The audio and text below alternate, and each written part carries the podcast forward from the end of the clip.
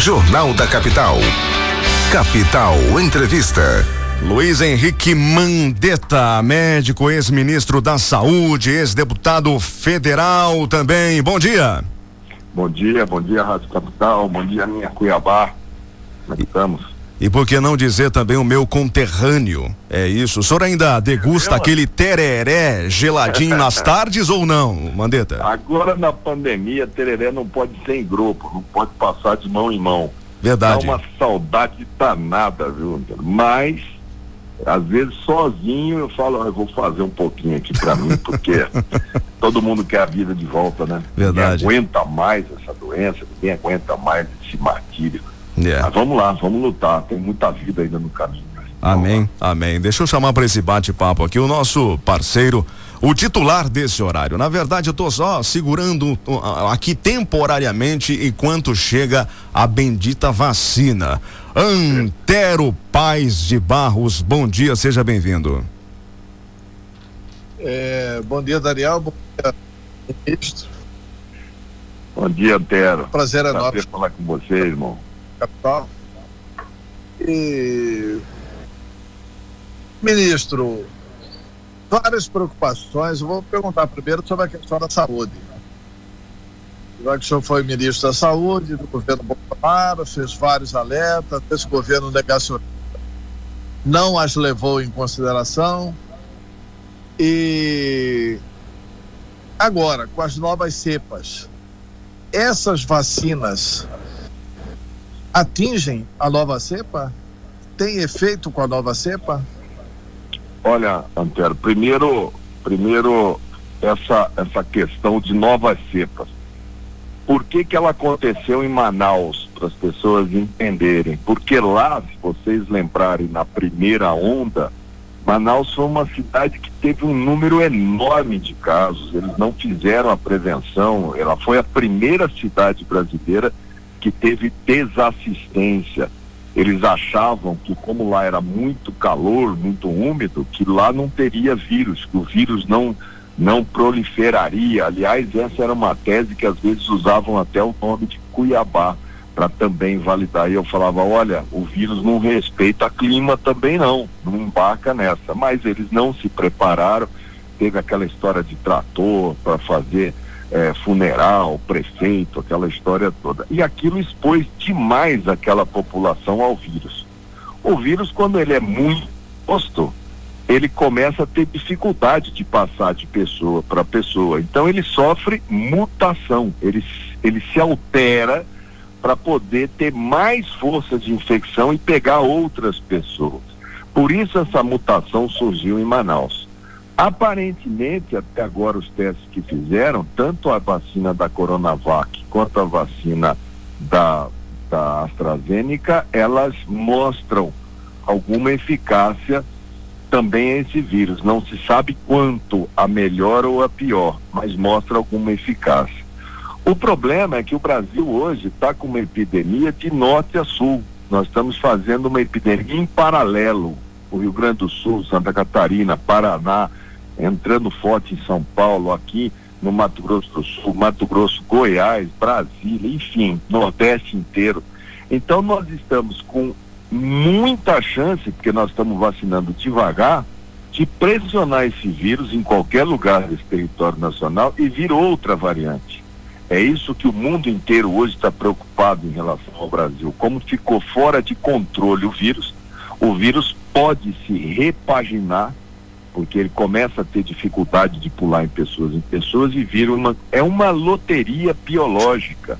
A gente não sabe se uma variante que vier pode vir mais agressiva, mais letal, mais infectante e pode vir uma variante que não respeite as vacinas. Esse, por enquanto, essa P1 tem atividade às vacinas, graças a Deus, porque se elas fossem resistentes à vacina, nós estaríamos hoje tendo que voltar para produzir vacina para nova variante e conviveríamos com isso por mais tempo.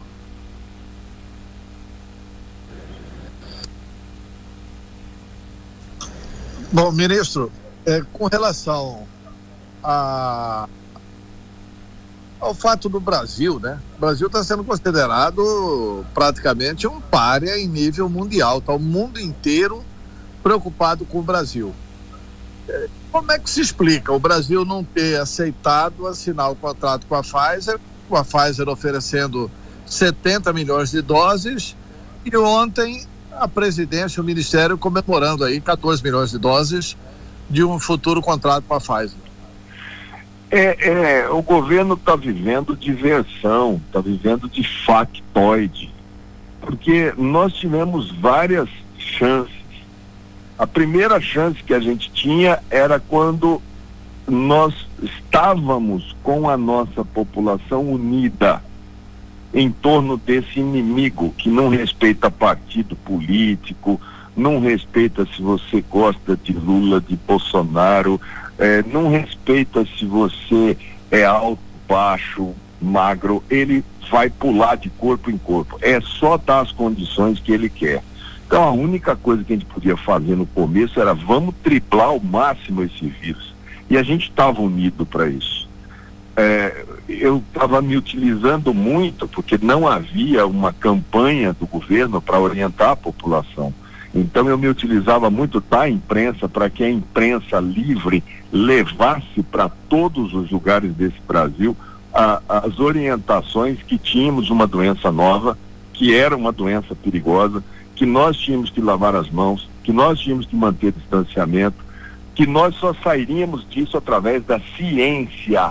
Batia todo dia falando somente com a ciência Aí inventaram um remédio que não funcionava e fizeram propaganda e foram para cima e falaram, olha, o, principalmente o presidente é para aglomerar, é para ir trabalhar e o SUS não estava pronto.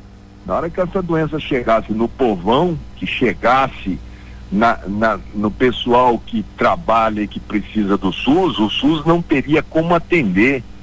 Se é difícil hoje atender, calcula sem ter tido a expansão de leitos. Então, nós jogamos fora aquele momento ali por uma divisão, por um falso dilema burro, que é esse dilema de falar, ah, entre economia e saúde, eu vou ficar com a economia. Os dois são importantes. Para isso, a gente tinha que ter calma e inteligência para poder organizar a saúde e administrar a questão da, da economia, porque em breve teríamos uma solução.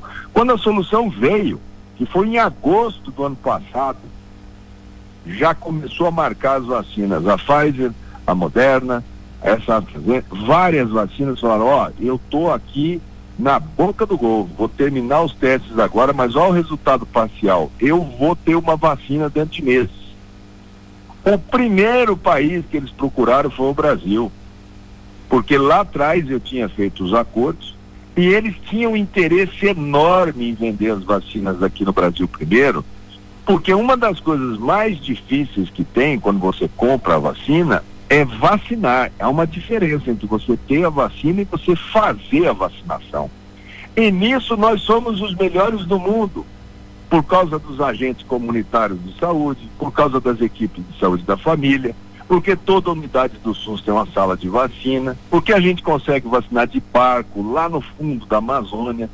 Então, seria um cartão de visita para a vacina deles maravilhoso, porque eles falariam: olha, entrei com a minha vacina no Brasil, que é um país que não conseguiria fazer lockdown, que não conseguiria fazer aquelas coisas que o europeu faz, que teria muitos casos, e a eficácia da vacina seria mostrada muito rápido. O SUS ele tem condições, ele tem perna para vacinar numa velocidade, numa quantidade de gente muitas vezes maior do que isso que está aí. Esse número que nós fizemos até agora com essa com essa vacina, da primeira vacina que foi feita, em condições normais o SUS faz isso em dois, três dias, estava pronto. Nós estamos levando já esse tempo todo, nós vacinamos até agora 4%.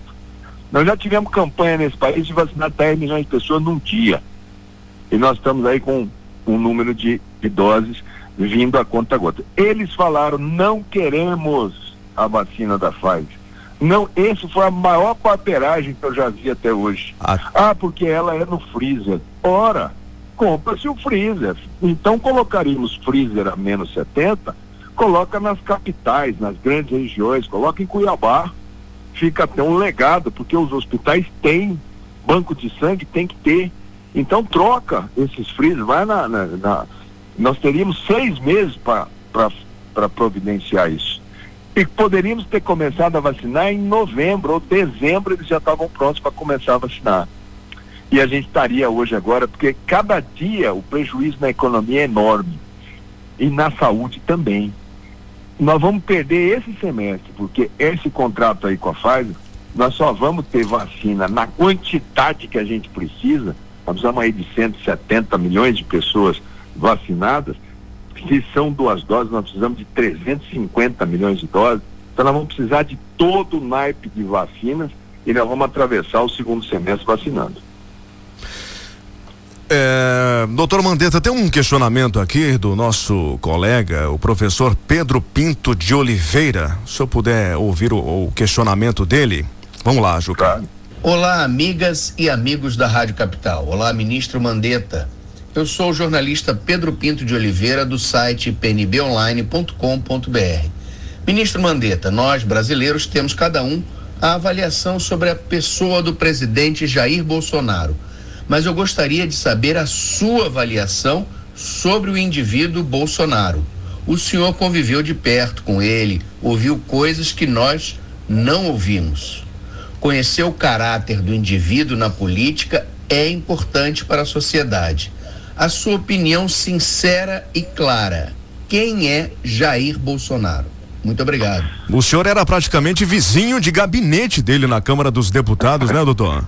É, o meu gabinete era ali. Quem conhece a Câmara tem aquele que é um prédio, é um grande novo. O meu era lá nos velhinhos, sim, no anexo sim. 3. E ele era relativamente perto do meu. Eu o conheci ainda como deputado federal. Não tinha amizade, mas o conheci. Assim como deputado federal de um comportamento mais é, incisivo, mais radical, tem vários ali dentro, tanto de, de, do partido A, B ou C, os polêmicos, como a gente chama. Os polêmicos, eles é, estão dentro da Câmara e trabalham sempre com essa linha. Quanto mais polêmica eu tiver, principalmente se eu tenho um opositor para polêmica, mais aparece a, a minha figura para poder trabalhar aquela questão de reeleição. Esse era o, o, o deputado que eu conhecia. É, foi chegando o período eleitoral, o que a gente viu é que daquela calamidade que foi aquele governo Dilma e aquela, aquela, aquela herança toda de Petrobras, de corrupção, aquela história toda, ele começou a se destacar, mesmo sendo um político já muito antigo, já tinha 28 anos de Câmara, a passar a imagem que ele não era político que ele não era da classe política e a população comprou. Por que que comprou? Porque ela precisava do contrário, ela precisava de uma ruptura. Essa eleição, ela era uma eleição de que eu não posso, eu não posso. Era um voto praticamente, vai validar o que o PT fez, vai, vai concordar com aquilo, ou vai dizer não.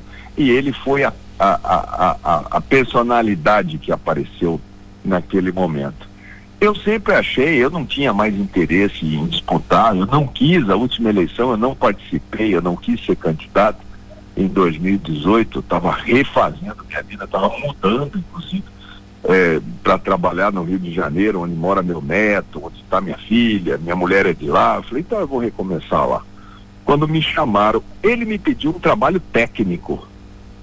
Ele falou, olha, eu preciso de você para ministro da saúde, porque nesse campo dele, praticamente você não tem quadros em saúde. Eu falei técnico como? É, é para montar uma equipe totalmente técnica à vontade. É para montar uma equipe técnica à vontade para trabalhar. Eu falei, ótimo. Nesses, nesse, nessa fórmula aí eu vou. Eu tinha medo deles falarem assim, não, você tem que levar fulano, Beltrano, Ciclano. Não tive isso. Eu pedi um trabalho técnico.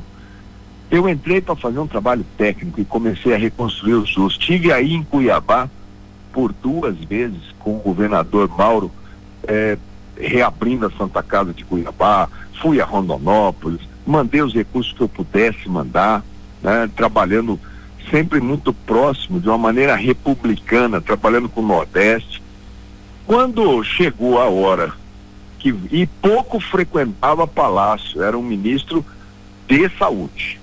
Não dava entrevista, discreto, enfim, andando minha vida. Quando chegou um, um problema verdadeiro à frente, de altas proporções, que foi esse problema desse vírus, aí mudou.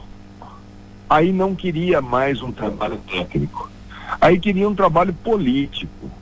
E um, um trabalho político de categoria mais baixa, que era pegar um remédio e falar, ó, fala que isso aqui funciona e manda esse povão trabalhar. Aí começou, não, vamos mandar aglomerar, senão o povo para. Aí choca com tudo que são os valores. Eu não consigo, como médico, eu não consigo nos valores que eu fui criado, é, eu não consigo passar por cima disso. Não é correto. Então eu mantive uma linha técnica, sempre, orientando, falando. Quando ele começou a tensionar, eu já sabia que ele iria me tirar. Ou que estava forçando que eu pedisse para sair. Mas médico não abandona paciente, a gente não corre. O cargo é dele, ele me nomeou, ele me retire. Enquanto eu puder ficar aqui, eu vou ganhar todos os dias para que as pessoas possam montar as suas estruturas e eu possa organizar minimamente o SUS para atender as milhares de pessoas que vão correr até lá. Eu sempre achava assim, o cargo, a liturgia do cargo, o cargo de presidente da República, que você tem que ser presidente de todo mundo, que você tem que ser presidente do branco, do negro, do índio, é, do gay, do hétero, você é, é a nossa casa, é nação, é vida.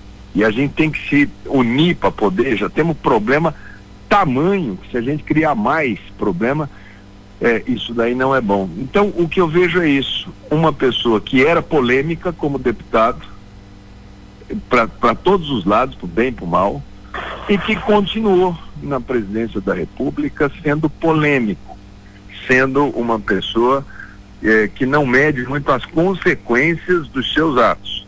Só depois que eles ocorrem, aí olha, administra o Brasil muito pela internet, o que, que a internet fala, e conquistou um grupo de, de apoiadores que, por mais que ele fale ou faça coisas equivocadas, continuam de uma maneira muito radical, de uma maneira muito intensa, eh, dando suporte ao que ele fala, vai tendo eco o que ele fala.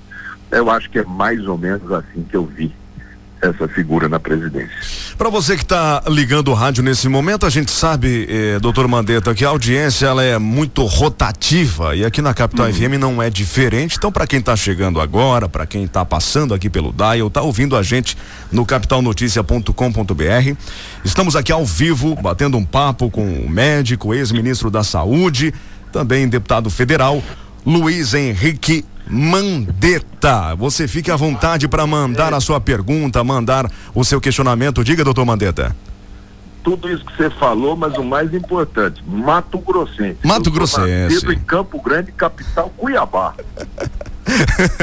é verdade, é verdade. Essa parte eu não vou esquecer mais. nosso nosso conterrâneo. Ah, agora é contigo a sequência, Antero. Fique à vontade. Ok. É, ministro, Recentemente, agora vamos sair um pouco da saúde, porque precisamos falar um pouquinho de política também. Uhum. Recentemente tivemos a eleição na Câmara e no Senado, teve aquele problema todo lá com o Rodrigo Maia. Uhum. As costas dele ficaram mais furadas que tabuleiro de pirulito, de tanta facada nas costas, principalmente do seu partido, o DEM.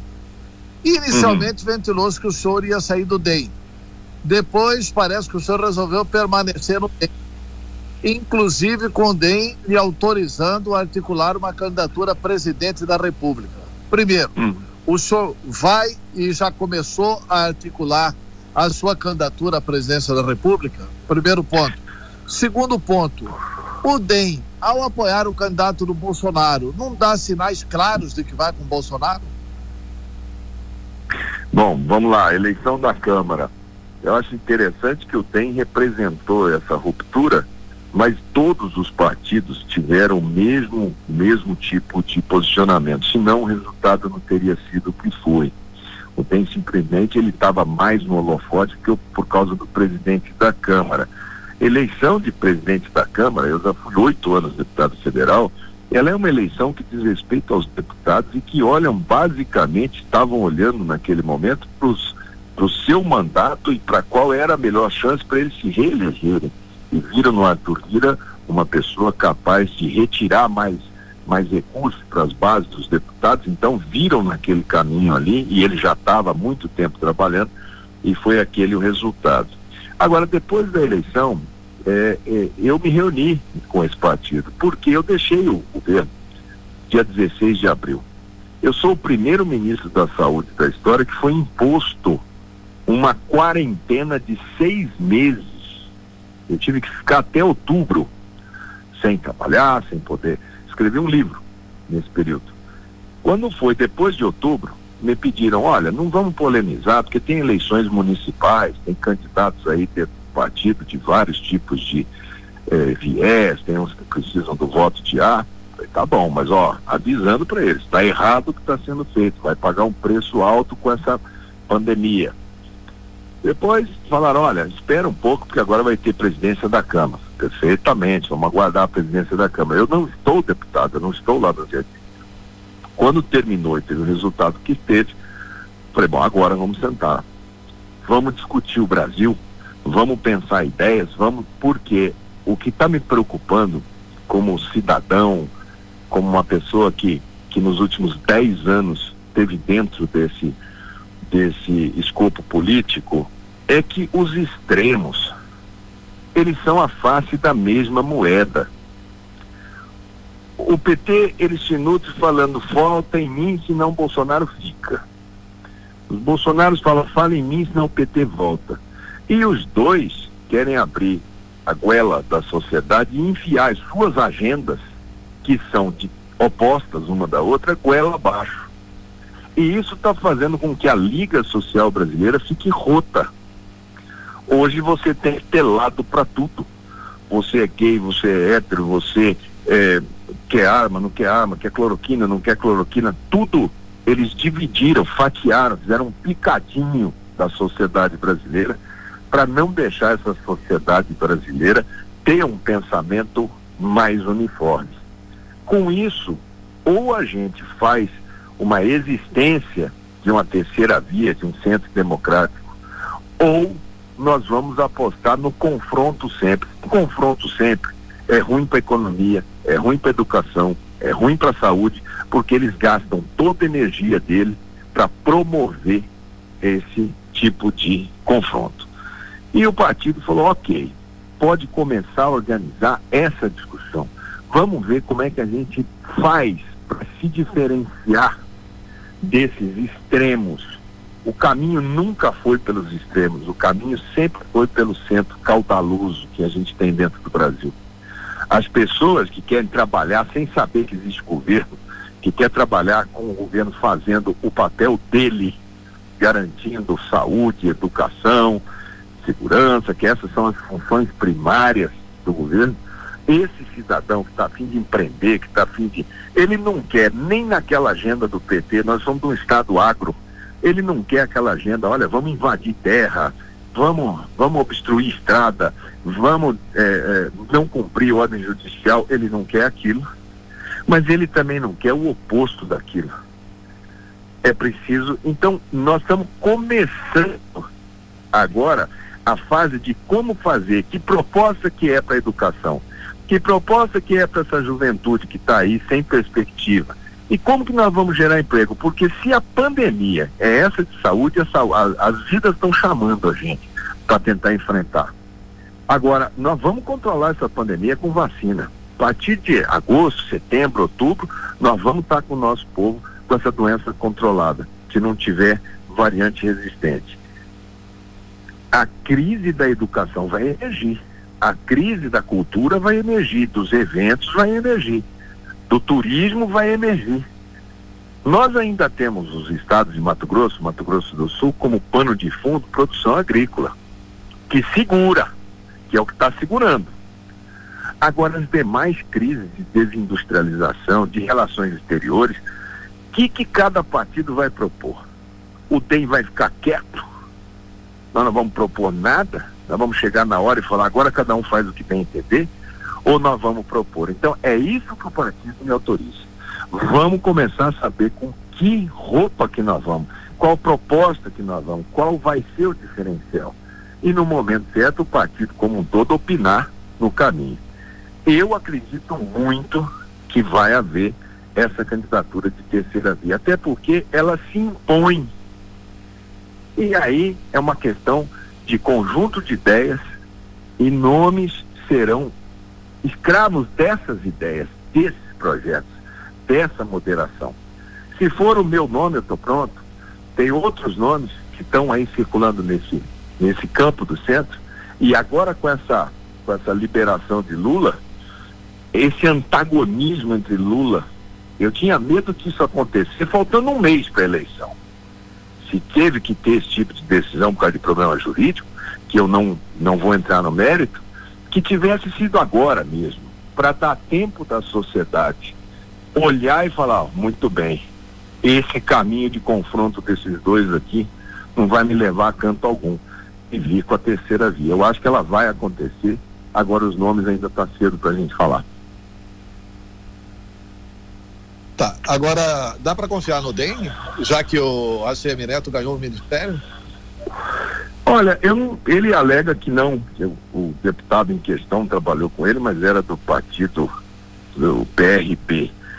Eu não vejo nome, sabe? Eu não vejo assim Neto, eu não vejo Lula, eu não vejo nada. Eu na minha vida hoje vejo Brasil e as suas prioridades. A primeira, vacina. Gente, eu estou falando de vacina. O Brasil tinha que ter avançado em vacina, igual quem avança num prato de comida. Depois, vamos, vamos Vamos parar, vamos controlar essa doença. Depois, educação, economia, CNPJ quebrado, restaurante quebrado, microempresa quebrada, liderança para o pós-pandemia. Essa pandemia vai viver com a gente, os impactos dela, 10 anos.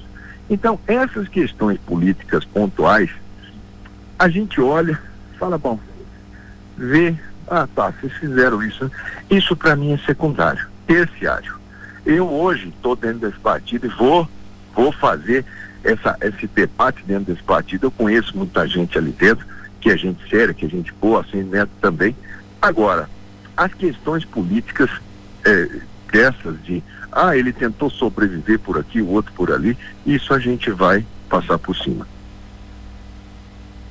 Ah, Mandeto, você falou aí no centro. E o senhor tem conversado, eu vou citar alguns nomes, com Moro, você acha que o Moro, com tudo isso que teve da Vaza Jato, é um bom nome para continuar conversando nessa perspectiva de centro? E você tem conversado com ele? Moro, Olha, Luciano cada... Huck e é. também o Ciro Gomes.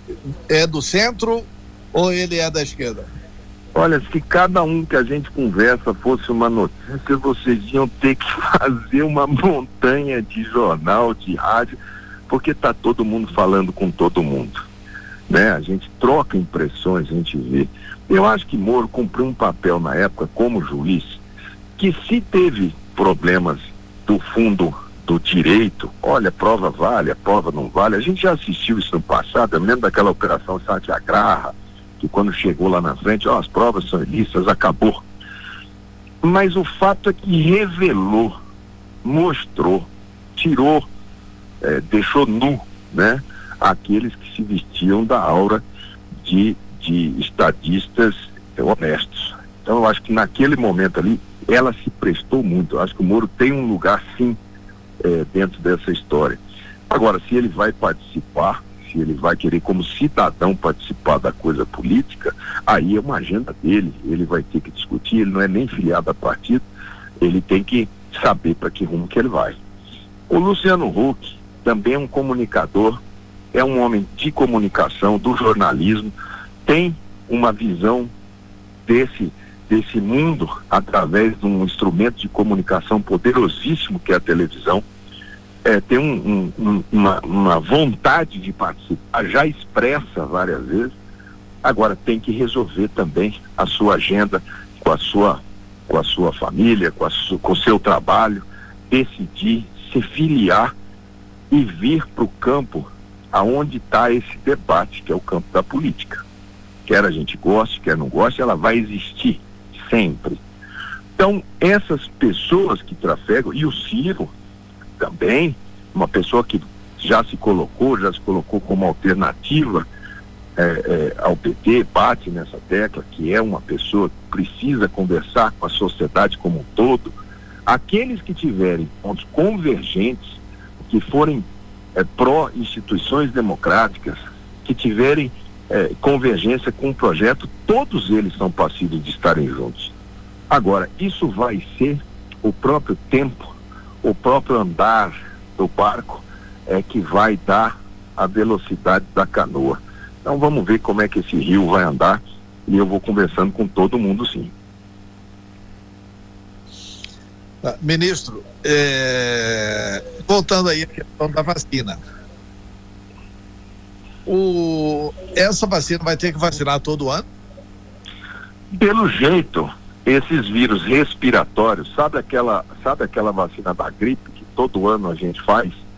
É, e vacina 80 milhões, 90 milhões de pessoas em 30 dias, que é aquela que faz para H1N1, para influenza, o vírus muda, a cepa muda. E a vacina é feita para uma cepa, eles sofrem alteração, eles coletam, mudam a fórmula da vacina, no outro ano se faz.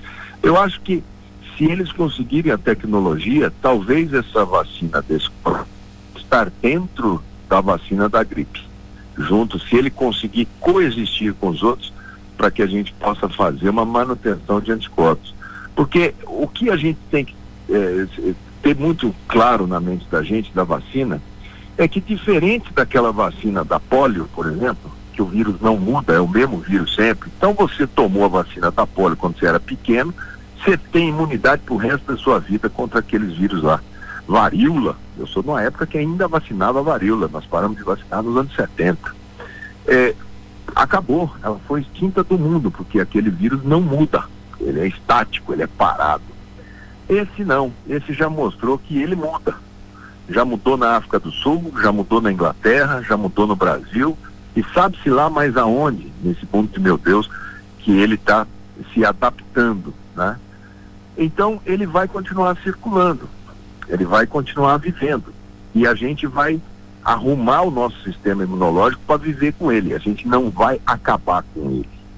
Essa vacina ela vai em direção à letalidade. Esse vírus, quando ele cai no organismo da gente, os mais idosos sofrem muito, muitos faleceram na, na, nesse ano agora, já estamos, daqui a pouco vamos bater 300 mil. Essa vacina, ela retira as formas graves mas ela não para o vírus de passar de pessoa para pessoa. Essa vacina, ela vem para diminuir a, a, a, calamidade que ele faz com os hospitais. Ele preda os hospitais. As pessoas falam assim: ah, mas eu não tenho risco dessa doença, eu sou um cara forte. Tá, mas se você tiver um infarto agudo do miocárdio, não tem CTI para você.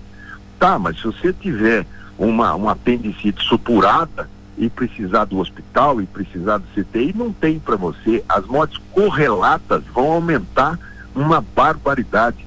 Ah, se eu sou um, um caminhoneiro, estou aqui trabalhando, eu não tenho, eu, eu, eu sou forte, eu já tive, então eu vou trabalhar. Se você bater seu caminhão e tiver um politraumatismo e se quebrar inteiro, não tem o hospital para você, não tem o leito de CTI para você.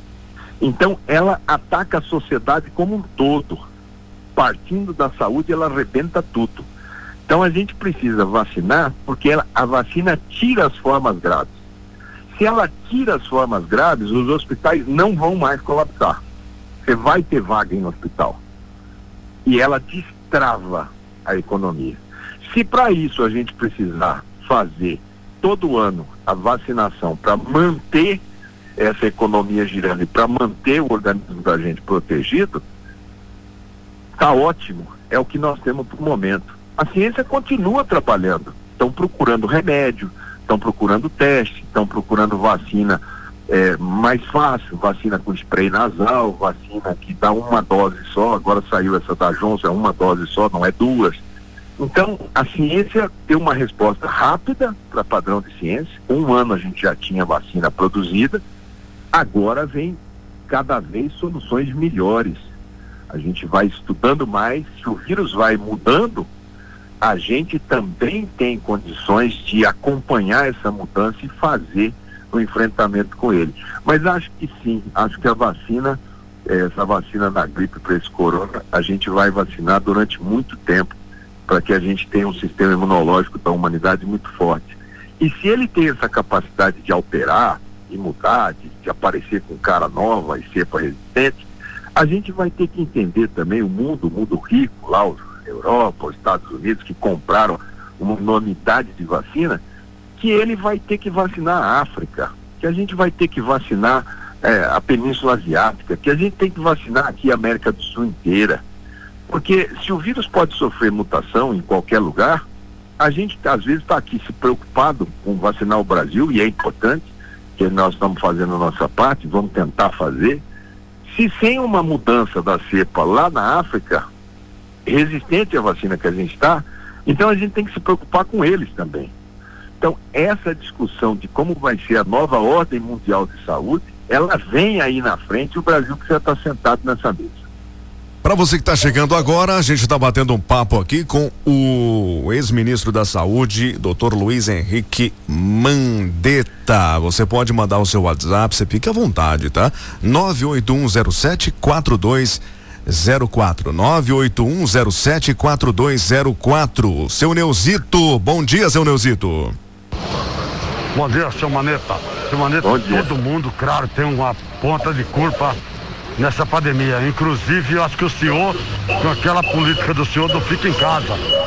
Só procura o médico quando estiver bem ruim. Hoje mostra que 70% dos que vai entubado morre. O senhor não acha que o senhor também tem uma grande parte de culpa nisso aí? Porque o tratamento tem que ser precoce no início e não no fim da doença? Um abraço, né, Alzito? É, isso é o que todo mundo gostaria que fosse, né? Que tivesse tratamento precoce. Eu acho que isso daí foi a coisa mais grave que fez, porque fez as pessoas acreditarem, como é o caso dele, de que essa doença tem um remédio, que se você pega a doença, você vai lá e toma. E ela não tem, a gente não tem nenhum retroviral. Essa história de vou tomar ivermectina, vou tomar cloroquina, vou tomar Aí começou, não, o meu protocolo é com vitamina D, o meu protocolo é zinco, o meu protocolo é isso. E todos eles, quando vão na hora do teste, de passar no teste do, do da verdade, eles não conseguem passar. Como toda doença, a vírus, ela começa e cada organismo responde de um jeito. Quando nós estávamos no começo, explicando para as pessoas, não tinha nenhum caso no Brasil.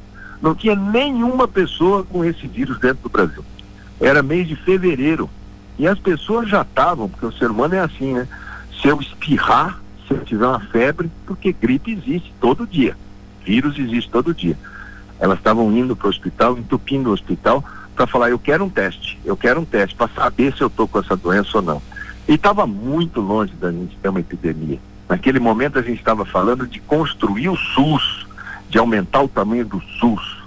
Essa, essa orientação de vamos se cuidar e vamos movimentar pouco, ela era a única maneira da gente ganhar aquele tempo para comprar as máscaras, para comprar os, os, equipamentos de proteção individual, para comprar respirador, que estava tudo trancado dentro da China. Não vendia uma palha para ninguém. Nós chegamos no Brasil perigosamente quase a zerar a máscara, essa que põe no nariz. O pessoal fala, ah, usa de pano. Não tem mais nem lavanderia nos hospitais como tinha antigamente, na época da Santa Casa Antiga, que as freiras passavam a roupa. A roupa hoje é tudo descartável. Não adianta você falar, volta para usar pano. Nem produto químico para esse volume de roupa que usa tem. Então naquele momento era isso mesmo. Agora, não se esqueça que era com ciência, não se esqueça que era com saúde, não se esqueça que a, a orientação principal que eu dei para vocês foi lava as mãos, fica distante, protege tua mãe, protege teu pai, protege tua tia, teus avós. A doença é infecciosa, a doença é contagiosa a doença passa de um para o outro. O vírus já mostrou que ele é muito leve e ele tem uma capacidade grande de transmitir. Se você tiver doente, mandei ficar as unidades básicas de saúde abertas até as 10 horas da noite, no Saúde na Hora.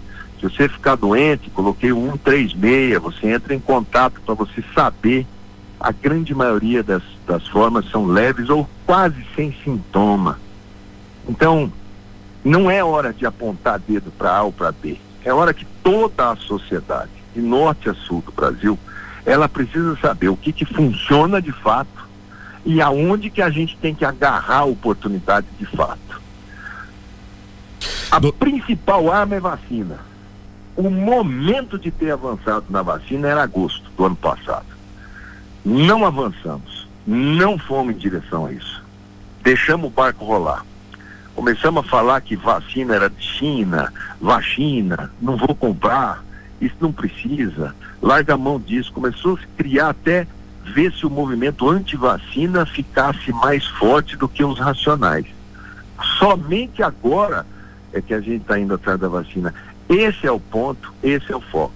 Vai comprar, porque a sociedade impõe que compra. E vamos retomar a vida da gente. Depois a gente discute quem fez o quê. A minha consciência é muito clara de que entre a vida e a morte, eu fiquei com a vida. Doutor tá Mandetta, tem um questionamento, tem um questionamento aqui do Robinho, doutor. O Robinho mandou uma pergunta é, para o senhor e uma pergunta que vem a calhar com o que o senhor acabou de dizer, responder aí o seu Neuzito. O senhor se arrepende de, de ter sido ministro deste governo? Pergunta do Robinho do Santa Terezinha nos prestando audiência. Robinho, eu fui ministro do SUS. Eu fui ministro do maior sistema de saúde que é o maior desafio da minha geração. Eu sou formado médico em 1989. A Constituição de 88, ela foi a primeira na nossa história que colocou que saúde é um direito de todos e um dever do Estado. Antes dela, nós tínhamos indigentes que viviam da misericórdia, das santas casas de misericórdia e os pagantes. Eu tenho 56 anos minha mulher é médica, eu tenho um filho médico, dois advogados. É, você não pode virar as costas quando o Brasil te chama. Você espera que você esteja dentro do ambiente que você possa exercer aquilo que você é, persegue como sonho de sociedade justa, de cidadania. Para fazer um trabalho técnico, sim. É, vamos lá, vamos fazer. Agora, quando chegou a hora do trabalho técnico ser colocado em campo, com uma equipe técnica, com Wanderson, com Gapado, enfim, só com gente técnica, aí optou-se por um viés político e um viés político de baixa qualidade. Todas as pessoas que votam em A ou em B, que acreditam em A ou em B, têm todo o direito de chegar e falar assim, eu não acredito mais nesse caminho. É só uma questão de você analisar. Ninguém é preso a verdade absoluta nenhuma. Assim como quem votou não é preso a repetir o seu voto eh, no atual governo, aqueles que votaram lá atrás e falam assim, não, eu preciso, cadê aquela minha camisa vermelha aqui? Eu preciso ir lá votar porque eu estou preso aquilo de lá. Os homens não são presos a nada, os homens são livres, livres para exercerem o seu arbítrio e para se encantarem e quando se desencantarem, falar, olha, não é esse o caminho. Eu acho que eu passei, eu acho que fui importante, conseguir é, fazer muitas coisas, criar a Secretaria Nacional de Atenção Primária, criar o Médicos pelo Brasil, criar o programa de genética que vai revolucionar a sociedade brasileira, conseguir garantir muita coisa dentro do SUS, conseguir trabalhar muito próximo com a rede SUS, conseguir unificar o sistema, conseguir reabrir hospitais que estavam aí é, em situação de penúria, como é o caso da Santa Casa de Cuiabá, consegui renovar a frota do SAMU inteira do Brasil, ou seja, realizei muitas coisas ali. Agora, do ponto de vista de, de, de continuar naquele, naquela, naquele modus é, que a gente assistiu na pandemia, realmente não tinha a menor condição. Então fiz, fiz a minha parte. Acho que se você for chamado um dia e tiver como proposta, faça um trabalho técnico, monte sua equipe, você não pode virar as costas para o Brasil. Antero. Tá bom, irmão? Tá certo, Luiz? Eu tô com a outra rádio aqui, já no outro telefone, a gente falou que era 10 minutos. Como é que é? O, Não, é o do, doutor tá com tempo corrido? Aqui do lado, é. O doutor Mandetta tá com Olha tempo corrido. Eu, é isso, Otero. Vamos para a última pergunta. tá bom, então vou me despedir aqui do doutor Mandetta, hum. dizendo o seguinte, ministro, que o senhor precisa falar mais. Eu preciso usar o rádio, porque o rádio é muito é. forte. Né? Eu tenho é, como, rádio, como. O rádio minha, é o melhor, né, minha, minha corretora aqui, minha orientadora e tal, é minha esposa. Uhum. Ela estava ouvindo a entrevista e falou: olha, bom candidato. Então o senhor é candidato mesmo, né? é, eu acho boa, que... boa campanha para o senhor, viu, doutor Mandetta?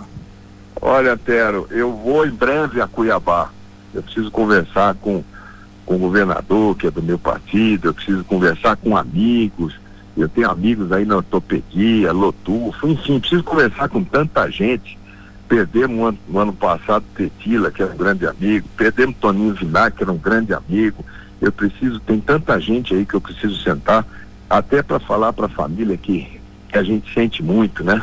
Porque em saúde tem isso, se você não pode curar, se você não pode controlar, você tem que ser solidário, você tem que estar junto das famílias, e tem tantas famílias cuiabanas é, enlutadas, né? Que não tiveram às vezes o direito nem de enterrar direito os seus mortos. Então, meu respeito, minha solidariedade a todas as famílias é, cuiabanas e mato-grossenses de todo o estado. Então, em breve eu vou aí. E quando eu for aí, eu vou aí no estúdio, vou aí dar um abraço pessoalmente em você, é, em, toda, em toda a equipe, para que a gente possa olhar no olho. Agora, o que vai ser desse Brasil? Como é que nós vamos andar? A pressa que a gente tem, a necessidade de sair do outro lado e preso a essas discussões menores. É, eu, eu, eu sonho muito, eu sou um cara muito sonhador. Eu espero que esse país se reencontre é, e se reencontre em breve. O Faquim, ministro, o Faquim, uhum. ministro, colocou ontem que o Brasil tem que ficar discutindo só Bolsonaro e Lula. Por isso que é importante o centro entrar no debate. É, mas aí é tratar a gente como primário, né? O mundo não é preto ou branco. O mundo não é assim. Por isso existe o cinza. Por isso existem as cores com diferentes modelos. E o povão também não está nem aí se o cara é de esquerda, de direita, de centro. Ele quer saber se tem brilho no olho, ele quer saber se. Não quer saber a cor do gato, não. Ele quer saber se pega o rato. E é isso que a gente tem que ir, gente. Chega, não dá mais. São duas agendas retrógradas. Duas agendas de goela abaixo. Será que não é possível a gente ter uma uma ventrecha de pacu no meio desse dessa pimenta com limão que estão querendo piar na goela da gente. Então é isso aí que vai ser o debate. Se for para vir para esse Mato Grossense aqui, é, tenho certeza que a gente vai fazer essa caminhada com a cabeça muito de pé, com a cabeça muito correta, porque a gente tem uma visão de Brasil. Quem é desse chão do Mato Grosso sabe o quanto que a gente quer trabalhar em paz, o quanto que a gente quer progredir, o quanto que a gente quer educação, o quanto que a gente quer saúde, o quanto que a gente quer cultura, o quanto que a gente quer saber da nossa raiz, mas para olhar para frente. Então, vamos ver como é que vai ser essa caminhada e assim que eu for a Cuiabá, eu vou aí pessoalmente dar um abraço para vocês, tá bom? Tá certo, combinado, né? Já não esqueça de trazer combinado. a cuia, a bomba, porque a erva a gente já separa aqui pro tereré e claro tá com cabeça de pacu. Tá bom, gente, vou levar um CD do, do, do, do de uma poca paraguaia e uma guarânia boa pra gente escutar. Tá bom? Tá bom. Um, um abraço, abraço, viu? Um abraço. Um abraço. Um abraço todo Mato Grosso. Obrigado pelo carinho. Um abraço.